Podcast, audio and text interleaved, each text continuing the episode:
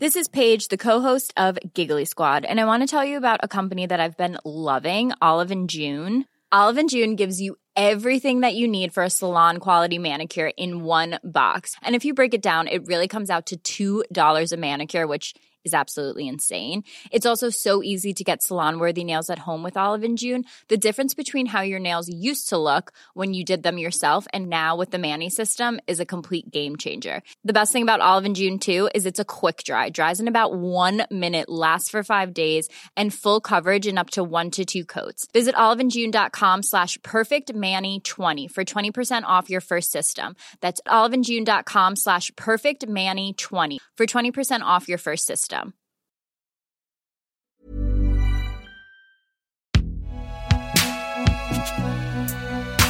Et si jamais tu te demandes, bah c'est fait par Binge Audio. Salut, c'est Thomas Rozek. Parfois, des noms ressurgissent dans l'actu et font remonter avec eux des souvenirs enfouis, voire un peu brumeux. Un exemple, pas du tout au hasard. Il y a très peu de temps, le 14 janvier dernier, une dépêche AFP, comme il en tombe à peu près toutes les 5 minutes, nous annonçait la condamnation d'un businessman américain à une lourde amende, près de 60 millions d'euros pour monopole, une amende assortie d'une interdiction à vie d'exercer dans l'industrie où il s'était fait remarquer, l'industrie pharmaceutique. Le nom de ce businessman indélicat Martin Shkreli. C'est là que les souvenirs interviennent.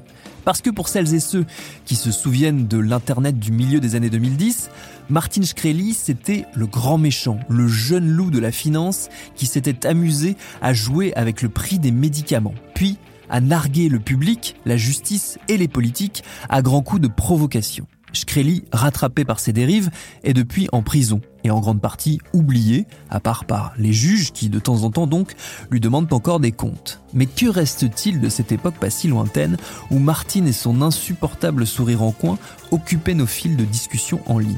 C'est ce qu'on va tenter de savoir avec cet épisode. Bienvenue dans Programme B. D'abord, quelques présentations, puisque même si vous étiez déjà très au fait de l'actu il y a une dizaine d'années, vous avez eu le temps, comme moi, d'oublier qui était Martin Shkreli, ou encore mieux, vous n'en avez aucune idée. What kind of is misunderstood and what people don't understand is they're companies, they have owners, and their owners demand that they extract as much profit as possible. And that's the rule of law today. If you don't like that, you know, I don't know what to tell you. That's the way the world works. Pour retracer le parcours et les faits d'armes du bonhomme, j'ai appelé ma consoeur Valérie de Graffenried, correspondante aux États-Unis du journal suisse Le Temps. Alors, c'est une discussion qu'on a enregistrée alors qu'elle se trouvait en pleine tempête de neige à New York, donc ne vous inquiétez pas si vous entendez le vent qui siffle un peu derrière elle. Valérie de Graffenried, elle a écrit sur Shkreli. Je lui ai donc demandé de me raconter ce qu'il a fait et surtout qui il est. Alors c'est quelqu'un. Alors si, si, on remonte à, à son enfance, hein, en fait, il est, il est, il est issu d'une famille relativement modeste, de parents albanais, croates. Euh, il est né à New York. Euh, ses parents étaient concierges.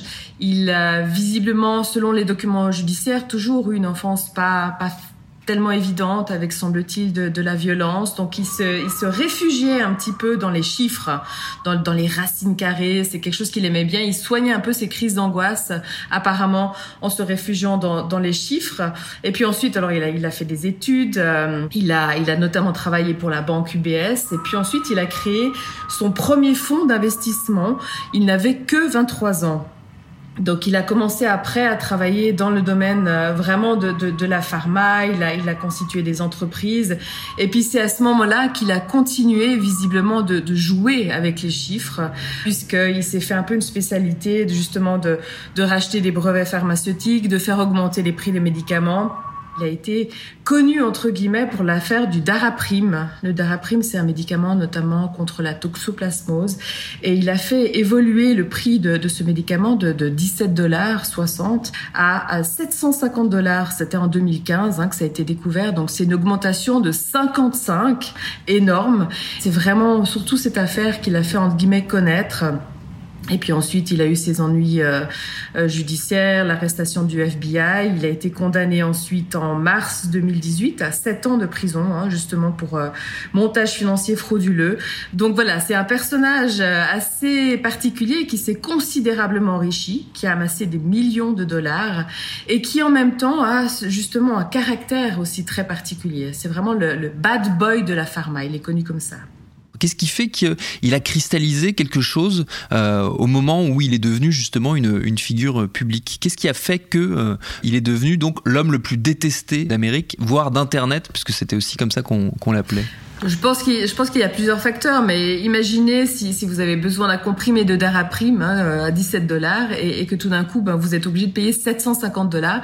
Je pense qu'il y a déjà une explication très claire pour, pourquoi euh, euh cet homme euh, a, été détesté. Hein. Il, a, il, a, il, a, il a vraiment joué avec la, la, santé des gens en quelque sorte et, et, et fait, fait des, des, des, des, jeux pour son, son profit personnel. Il, il, a beau avoir dit ensuite pendant son procès qu'il n'était pas du tout motivé par l'argent. Il essaie de se, se faire passer pour quelqu'un au contraire qui veut utiliser son talent pour le, le bien de l'humanité. Hein. C'est ce qu'il a dit notamment dans une lettre qu'il a écrite à, la, à une juge. Donc il se voit comme quelqu'un avec beaucoup de potentiel. Maintenant, il y, a, il y a ces faits qui sont très clairs, c'est l'augmentation des prix des médicaments. Et puis je pense qu'il faut encore rajouter une autre chose, précisément, c'est ce caractère. On l'a vu au procès, euh, essuyer des larmes de crocodile, euh, bah, exprimer des remords, dire que voilà, il a fait des fautes, etc. Est-ce que c'était sincère ou pas? On peut avoir ce doute. Pourquoi? Parce que c'est quelqu'un qui apparaît, qui est toujours apparu comme étant un grand provocateur, en fait, avec un, un ego surdimensionné. Et puis je vais peut-être vous raconter une, petite... Euh, une petite anecdote en fait. Euh, il a eu à un moment donné, euh, donc il a été arrêté par le FBI, il avait 32 ans, je crois que c'était en 2015. Et il a été dans l'attente de son procès, pu être libéré sous, sous caution. Mais au lieu de se tenir à carreau, non, il a voulu faire parler de lui une nouvelle fois. Et cette fois-ci, comment? Bah simplement, il, a, il a sur Internet, il a promis 5000 dollars qui lui apporterait un échantillon d'une mèche euh, de Hillary Clinton, hein, qui était donc candidate à la présidentielle de, de 2016. Alors évidemment, c'est quelque chose qui n'a pas vraiment plu à la juge qui s'occupait de son cas, et, et, là, il est retourné très rapidement à la, à la case prison. Donc voilà, ça c'est un, peut-être une anecdote, mais qui montre vraiment euh, le caractère du personnage. Et puis, ce, ce personnage a aussi ensuite euh, agi dans le domaine de la pharma, mais pas uniquement, aussi dans le domaine du rap. Alors il faut que je précise cette histoire de rap. Sans entrer dans les détails, disons que Shkreli a ajouté une pierre à son édifice de détestation collective lorsqu'il a acheté l'exemplaire unique de l'album Once Upon a Time in Shaolin du Wu-Tang Clan, un groupe mythique. Album acheté 2 millions de dollars et surtout un album que personne d'autre n'a entendu donc. Un disque dont Shkreli a sans cesse joué en menaçant de le détruire si Trump était battu par Clinton, de le mettre gratuitement en ligne si Trump gagnait, ce qu'il n'a pas fait. Il a ensuite tenté de le vendre sur eBay sans succès, puis de reproduire cet achat d'exemplaires uniques avec un disque de Kanye West avant de faire croire qu'il avait été arnaqué, ce qui était un canular. Bref, dans le rap comme dans les médicaments, Shkreli s'est démarqué en mettant en scène évidemment tout ça sur Twitter notamment, un réseau dont il est exclu en 2017 pour harcèlement, ce qui ne l'empêche pas de continuer à sévir en ligne. Visiblement, il y a un blog hein, qu'il a continué à animer depuis la prison. Alors, je ne sais pas exactement quelles sont les conditions de la prison et, c'est difficile, à savoir si c'est lui qui animait ce blog ou, si c'est par le biais de quelqu'un qui lui rendait visite, etc. Mais il parlait à la fois de, son vécu en prison et aussi de, toujours du monde pharma hein, qui, qui l'intéresse toujours. Donc, donc là, euh, il pouvait pas s'empêcher de s'exprimer tout en étant quand même euh, emprisonné. La question, ce sera surtout de voir qu'est-ce qui va se passer quand il va sortir de prison. Est-ce qu'il va essayer de se refaire une nouvelle vie ou est-ce qu'il va un peu continuer sur le même mode? Et là, je parle plutôt en termes de provocation, hein, pas en termes d'agissement de, euh, frauduleux. Mais euh, est-ce qu'il va pouvoir se retenir ou est-ce qu'il va de nouveau vouloir apparaître dans les médias et se, jouer ce rôle de personnage qu'il a toujours joué jusqu'à maintenant? Mais que se passe-t-il si on tente de gratter un peu la surface médiatique du personnage, justement, surtout quand il est aussi caricatural que Shkreli? Est-ce qu'il est possible, d'ailleurs, d'aller au-delà de son image de super méchant de comic book? Je suis allé poser la question à quelqu'un qui l'a rencontré, qui l'a interviewé, ce qui n'est pas si courant. C'est mon confrère Bester Langs du magazine Gonzai, un magazine qui avait fait sa une avec Shkreli en février 2017, 10 pages d'entretien à bâton rompu. Alors est-ce que ça permet d'avoir sur l'histoire une autre perspective? C'est ce dont j'ai discuté avec Bester. Sept ans après, on n'a pas beaucoup avancé sur l'idée qu'on se fait de, de à la fois aux États-Unis et encore plus en France. Hmm. C'est intéressant de comprendre pourquoi toute la haine s'est cristallisée sur ce gamin. on peut quand même dire qu'il n'a pas forcément euh, joué pour sa propre équipe dans, euh, dans sa manière de communiquer autour de l'affaire. C'est-à-dire que dès 2015, 2016, 2017, quand il, il, est, euh, il est clairement attaqué et qu'il est obligé de, de démissionner du board, euh, il joue la provocation et il leur rajoute. Et ce que souvent en France on considère comme de la provocation, ou de l'arrogance, en disant ah sacré français, je pense qu'il a lui-même appliqué ça aux States, sauf qu'aux States ça passe pas du tout. Et lorsqu'il est auditionné par le, le Sénat américain, si je me rappelle bien, euh, il y a une photo qui est assez marquante. Euh, qui, qui, a, qui, a, fait le tour des réseaux, où on le voit sourire de façon assez très goguenarde, genre je vous emmerde. Euh, et je crois qu'il sort de l'audition en disant euh, c'est quand même très dur d'être euh, jugé par des imbéciles. Bon, ça n'a pas joué en sa faveur en fait. Et je pense que du coup il y a vraiment un procès euh, plus sur la forme que sur le fond. Mmh. Et en disant ça, je pense que j'ai un avis un peu subjectif sur la question, mais c'est aussi pour ça que nous on voulait le rencontrer à l'époque. Oui, parce que euh, on l'a mentionné euh, à plusieurs reprises, euh, l'élément déterminant qui fait que il devient une figure détestée, c'est sa communication qui joue beaucoup et le fait que Internet est central dans cette communication et dans la propagation de ce personnage. Oui, alors le problème qu'il y a, c'est que je pense que déjà il arrive à un mauvais moment, c'est-à-dire que ça arrive quelques années après l'affaire Madoff. Euh, où du coup le fait de tripatouiller des milliards de dollars ou des millions de dollars euh, au détriment des plus pauvres est de plus en plus mal vu aux États-Unis, qui est pourtant pas un pays communiste au départ. Euh, et il n'a pas l'aura d'un Elon Musk qui aujourd'hui sera un peu ce qu'on pourrait imaginer comme le grand frère de, de ce crédit. C'est-à-dire que c'est le milliardaire qui a réussi, qui peut aller tacler Bernie Sanders en disant je pensais que tu étais mort sur Twitter sans euh, perdre euh, tout ce que ce crédit a perdu. Moi je pense qu'il arrive vraiment au mauvais moment à ce niveau-là. Et le problème qu'il a lui, mais c'est un problème de la nouvelle génération qui est plus jeune que lui, c'est le rapport à l'image. C'est-à-dire que quand, on discute avec lui, il nous explique qu'il a une fascination pour les réseaux sociaux, pour sa propre image, et qu'il est fasciné qu'à l'époque sur Periscope, donc depuis a été éteint par Twitter, euh, les gens se connectent pour le voir en live stream et puissent rester 5 minutes en moyenne, comme il nous le dit, à le regarder dans rien faire.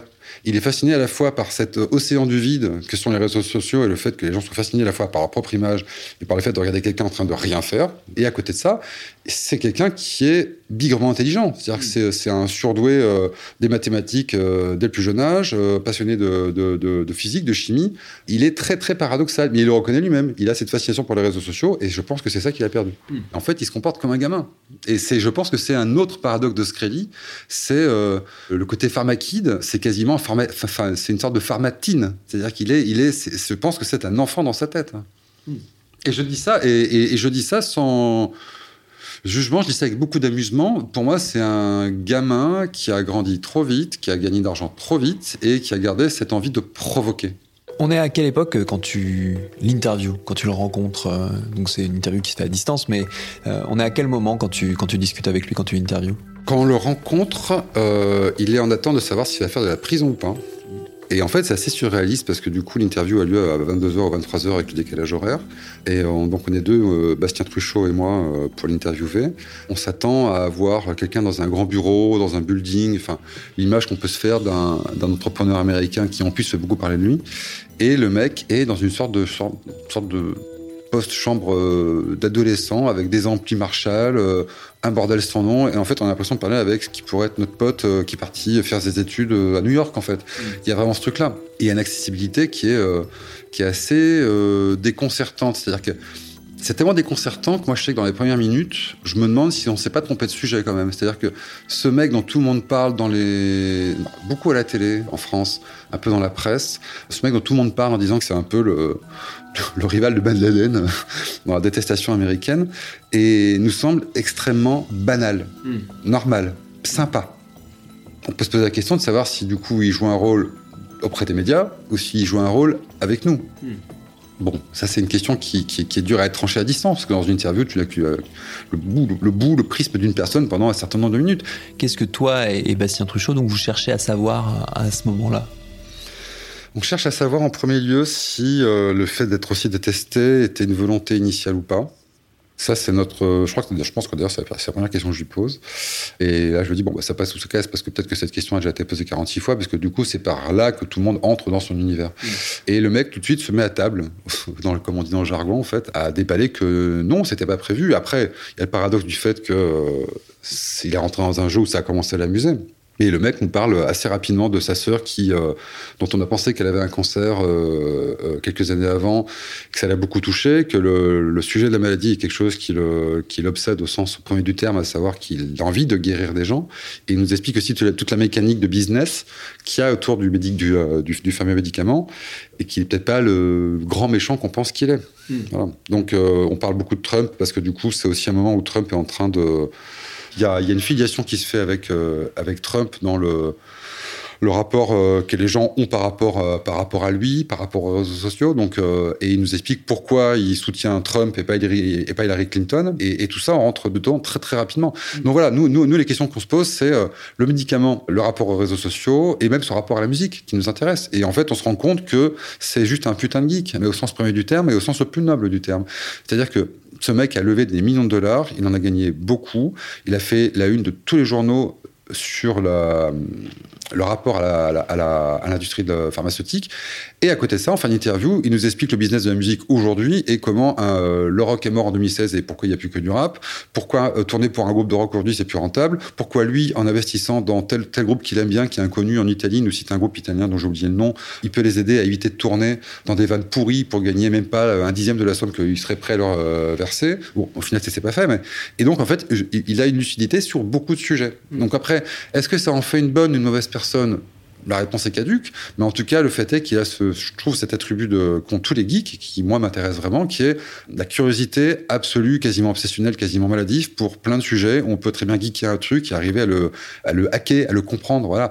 Et pour ça, je, je faisais un parallèle avec, euh, avec Elon Musk.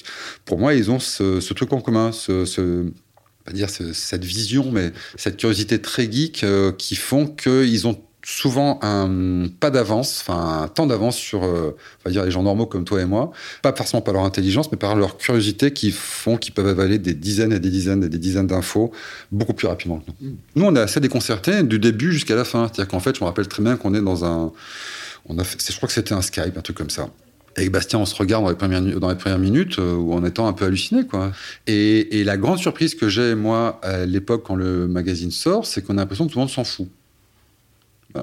Je crois qu'il nous parle de ça à un moment sur le, problème des réseaux sociaux et de l'information sur les réseaux sociaux. Et cite une loi une sorte un peu de loi, genre type loi de Murphy, sur le fait que, euh, à force d'amonceler des infos, parfois dans le mauvais sens, la vérité devient de plus en plus difficile à décrypter. Et en fait, c'est un petit peu ce qui ont été après les fake news de Trump au final. Ce qu'on qu ont retenu les gens, et je pense que ce qu'on qu retiendra les gens dans 10, 20 ans, 30 ans je pense pas, euh, de ce gamin, c'est le, mec qui a augmenté le prix du médicament, nanana. Mais les raisons je ne vais pas dire les bonnes raisons ou les mauvaises raisons, on va dire juste les raisons qui ont poussé à ça et pourquoi il a fait et comment, les gens n'en parlent pas je suis pas en train de devenir le défenseur de Martin Screlly, j'ai chose à foutre, mais, mais, euh, mais en fait, je pense qu'on a retenu juste une partie de l'information.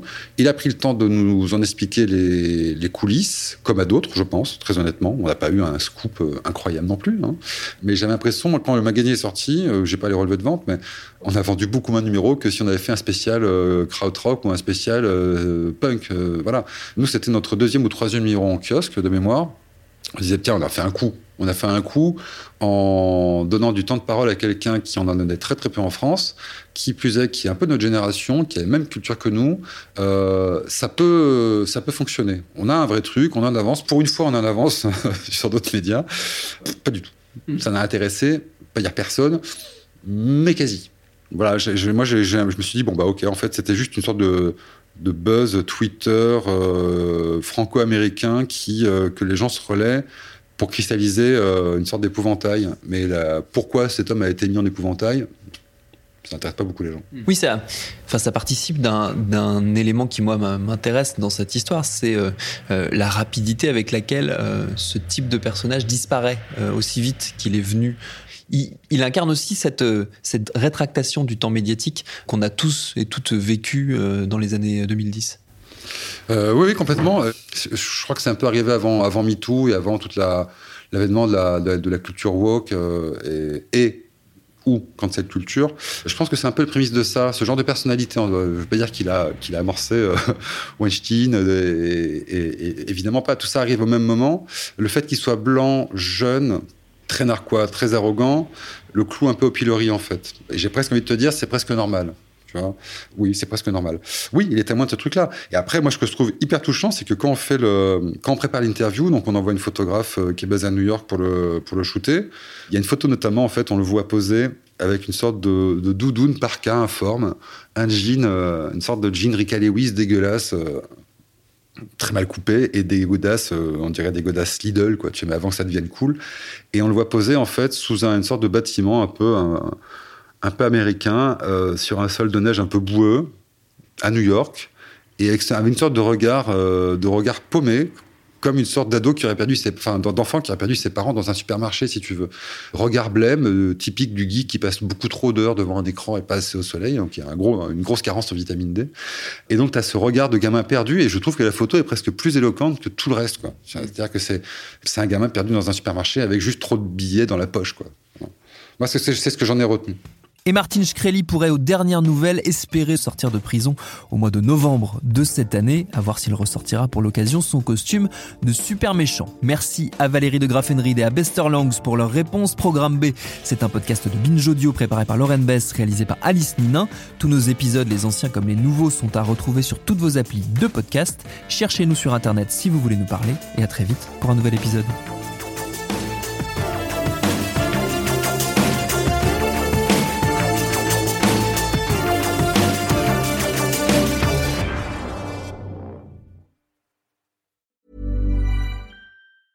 Even on a budget, quality is non-negotiable. That's why Quince is the place to score high-end essentials at 50 to 80% less than similar brands. Get your hands on buttery soft cashmere sweaters from just 60 bucks, Italian leather jackets, and so much more.